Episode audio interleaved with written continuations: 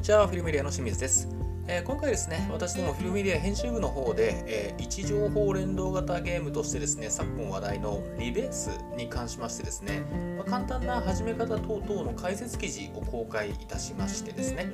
えただなかなかちょっと記事の方を読んでる時間がないんだよなという方に向けましてですね記事内容をちょっとまあ一部要約いたしましてえ今回このポッドキャストの方でお届けをさせていただきます。まずですねこのリベース始めるにあたりましてはこのリベースのスマートフォン向けのアプリの方をまず入手していくようになるんですけれどもこのリベースのアプリはですね、まあ、iOS 版そして Android 版ですねそれぞれもう公開されてまして、え入手用の URL に関しましてはですね、え記事の方に掲載しております。でこのポッドキャスト放送のですね、え備考欄、概要欄の方に記事のリンク貼っておきますので、まあ、あの興味ある方はですね、そちらからまずリンクから、えっと、リベースのアプリですね、まあ、これは取っていただくことができるのかなえただですね、iOS 版に関しましては、これはテスト版という形でまだアプリ提供されている状態ですので、えリベースのですね、アプリ入れるにあたりましても、あらかじめテストフライトのアプリの方を入れておく必要がありますので、まあ、そのあたりだけご注意いただければと思います。そしてですね、えーと、フィルメディア編集部の方でこの3月にですね、リベースのアプリあの入手した時にはですね、アカウントを当然新規作成していくんですけれども、その時にですね、アクティベーションコード、いわゆる招待コードですね、これの入力が必要でした。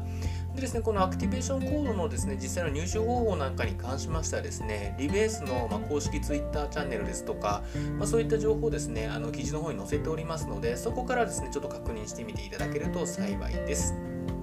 はい、そしてですね、リベースのアプリ、まあ、実際取りまして、で、アクティベーションコードも入れてアカウント開設して、まあ、アプリ開いてみるとですね、そのアプリのホーム画面の中央にですね、このリベースのゲーム内で使用するバックパック、要はあの、なんかこう、リュックサックみたいなですね、あの外国人旅行者の方々などが時折あのすごく大きなバッグ背負ってらっしゃってあのバックパッカーみたいな方あの見ることあると思うんですけども、まあ、そういうこうバックパックというものがですねあのアプリ画面の中央に表示されてます。でこのバックパックがですねあの他の Move to Earn で有名なあのステップンの例えばじゃあスニーカーですとかあとはですねこの、えっと、リベースともちょっとなんか似てるですね位置情報連動ゲームのユニバースというゲームがあるんですけどそのユニバースという、まあ、NFT ゲームの NFT キャラクターユリっていうんですけれどもそのキャラクターと、まあ、そういったようなものに相当するのが今回のこのリベースの場合はバックパックになってくるのかなというふうにあの見てます。まあディテールはもちろん異なるんですけれども、まあ、それに相当するものに近しいのかなというふうにプレイしていて、まあ、感じております。あの要はあのゲーム内で入手したアイテムなどを使ってこのバックパックのレベル上げなどができるとそういった仕様になっているようなんですね。そしてですね、まあ、そのアプリを起動しましたら今度あの画面下部にですねエクスプローラー要は探検するといったようなバナーが表示されてますのでそこをタップしてですねでこうレーダーを起動するんですね。でそのレーダーを起動することであのこのリベースの、まあ、一番のこう、まあ、メインであるところのこの位置情報連動型ゲームというものを始めることができると。そういう形になってます。でそのリベースのですねアプリを見るとですねこうバッテリーというものが表示されてましてそのバッテリーというのがですねまあ他のソシャゲなんかでいうところの体力とかエナジーとかですねそういうものになんかこう相当するんですね。でこのバッテリーのバなんていうかバーっていうんですかね一つで5分間あの自分の周りのこう位置情報連動ゲームというのをできると。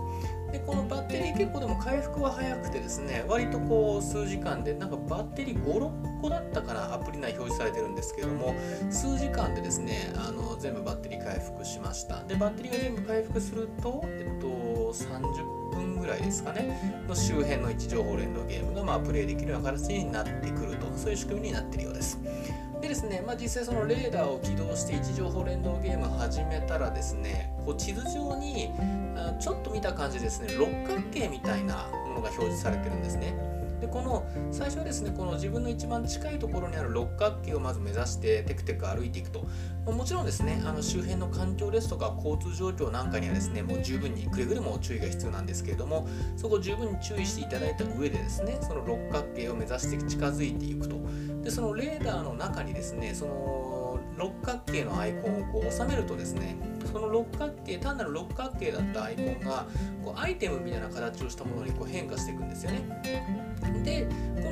とこう近づいていってですねそのアイテムにさらに近づいてこの自分のですねこう位置を示す現在地を示すこう矢印みたいなのがあるんですけどその矢印のすごくこう付近に表示されてるこう破線でですねあの表示されたこう円があるんですよ。サークルっていうんですかね。でその中にあの無事にそのアイテムアイコンを収めることができればですねそのアイコンをタップできるようになるんですね。要は十分に近づいたということでタップできるようになるんですね。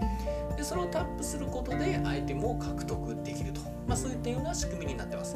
でそうしてアイテムをですね一生懸命こう自分の近所を歩いてですねこう、まあ、探して見つけて収集してですね。でそのアイテムなんかを使用して先ほど申し上げたあのバックパックの、強化レベル上げなんかを行っていくことができると。そういったあの大まかな仕組みになっているようです。でですね、まあ、まだまだちょっとフィルムエリアの編集部の方でもですね、ちょっとまだ初見に近いような状態なんですけれども、まあ、ちょっとこうプレイしてみた感じとしてはですね、まあ、本当にこう位置情報連動ゲーム、そしてあの別のですね、こう先ほど申し上げたんですけど、ユニバースというですね、NFT キャラクター使って位置情報連動ゲームがあるんですけど、あのユニバースと結構似てるような印象がありましたかね。で、今のところですね、アクティベーションコードさえま入手できれば、こうアプリ内で特にこうなんかこう NFT なんか購入などなどあのしなくともですね、あのプレイが一応できるような模様です。少なくとも我々編集部の方であのやった時はそんな感じでしたね。でですね、まあ、引き続きですね、このバックパックのまレベル上げですとかですね、ちょっとこういろいろこうプレイというのをこう継続してみた上でですね、またいろいろと続報なんかをお届けできればなと、そんな風に考えております。はい、えー、それではですね、えー、本日の放送は以上となります、えー、今日も良い一日をお過ごしください。